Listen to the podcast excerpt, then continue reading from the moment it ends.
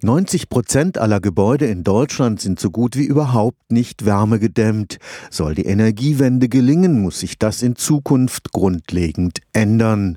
Bei fallenden Preisen für Heizöl und Gas stellt sich aber für manchen Hausbesitzer die Frage, machen sich eine Wärmedämmung oder der Einbau einer effizienteren Heizung auch im Portemonnaie bemerkbar?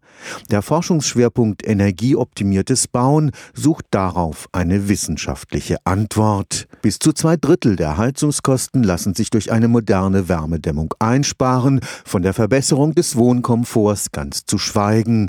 Dennoch scheuen viele Hausbesitzer die hohen Investitionskosten. Da stellt man sich die Frage, nach wie vielen Jahren habe ich durch die eingesparten Energiekosten die Investition wieder erwirtschaftet. Wenn man das ausrechnet, kommt man durchaus in Größenordnung 10, 15 und mehr Jahre, was zunächst scheinbar erschreckend ist. Aber wenn die Maßnahme Maßnahme selber eine Lebensdauer von 20 und mehr Jahren hat, kann man im Prinzip von einer Wirtschaftlichkeit ausgehen. Professor Thomas Lützgendorf leitet das Fachgebiet Immobilienwirtschaft am Karlsruher Institut für Technologie. Im Rahmen des vom Bundesministerium für Wirtschaft geförderten Forschungsverbundes Energieoptimiertes Bauen beschäftigt er sich mit der Erforschung der Wirtschaftlichkeit von Energiesparmaßnahmen.